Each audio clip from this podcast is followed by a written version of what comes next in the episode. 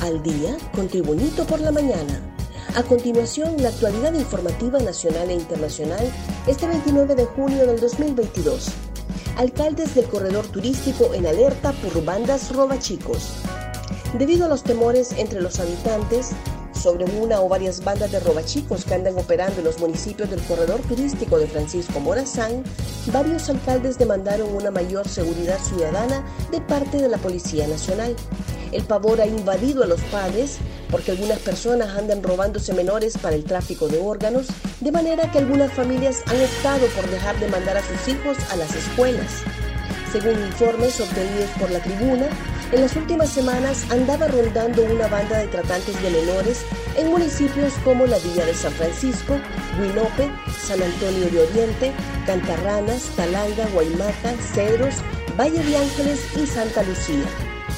Tres migrantes de Santa Bárbara y uno de Omoa entre los muertos en Texas. Tres jóvenes oriundos de Santa Bárbara, dos varones y una mujer, y otra muchacha de Omoa serían al parecer los cuatro hondureños que estaban entre los más de 50 muertos encontrados en el contenedor de un camión en la ciudad de San Antonio, en el estado de Texas, Estados Unidos. La Cancillería de Honduras divulgó a través de un comunicado los nombres de cuatro personas a las que se les encontraron documentos hondureños. A tres de ellos se les hallaron pasaportes y a una mujer una tarjeta de identidad. El martes por la tarde, a través de diversas redes sociales, circularon fotografías de los presuntos fallecidos, que serían Margita Mara Paz Grajaera, su esposo Alejandro Miguel Andino Caballero y el hermano de este, Fernando José Redondo Caballero. Intentan salvarle el brazo a hombre que fue atacado por león. Los médicos del Hospital Escuela luchan por salvarle el brazo izquierdo a un hombre que sufrió graves lesiones luego de ser atacado por un león a cuya jaula se acercó, informó el director médico del centro asistencial, Franklin Gómez. El incidente ocurrió el domingo pasado en el zoológico Rosy Walter del Parque El Picacho en Tegucigalpa a eso de las 5 de la tarde, cuando el hombre de 38 años y su familia visitaban el lugar. El paciente deberá someterse a varios estudios, entre estos neurológicos, vasculares y función muscular, ya que por fortuna el Hospital Escuela cuenta con todas las especialidades que se necesitan para la óptima atención del paciente. Se trata de un caso grave y se hace un llamado a la prudencia a toda la población para no exponerse en las visitas al zoológico y menos atreverse a tentar a los animales en cautiverio, recomendó Gómez. Un repaso al mundo con las noticias internacionales y Tribunito por la mañana. Vinculan a dos mexicanos con la muerte de 51 migrantes en Texas.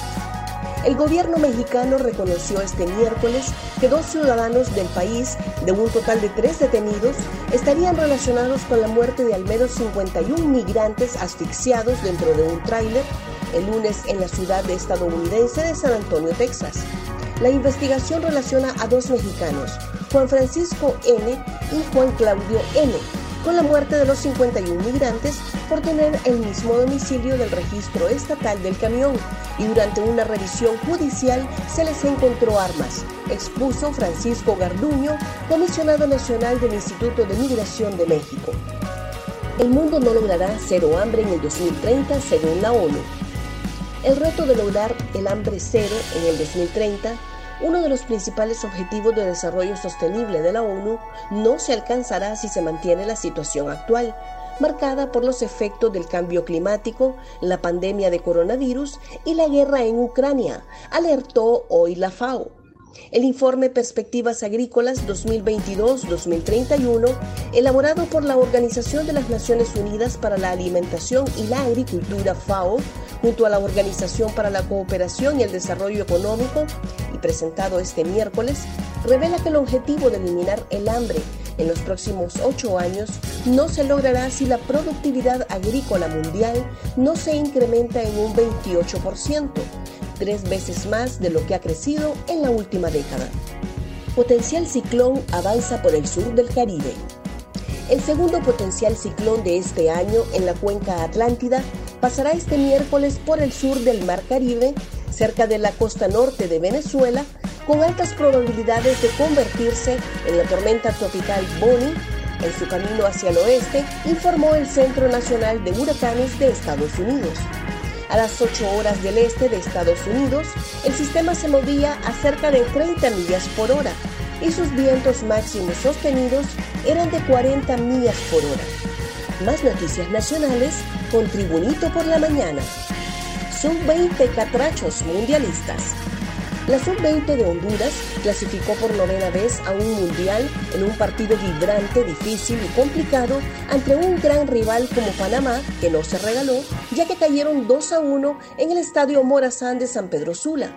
La gran figura del partido fue el ariete Marco Tulio Aceituno, quien anotó dos goles, demostrando que es el jugador más sobresaliente del torneo porque llegó a seis anotaciones mientras por los visitantes se habían adelantado con anotación de Ricardo Gorday. Gracias por tu atención. Tribunito por la Mañana te invita a estar atento a su próximo boletín informativo.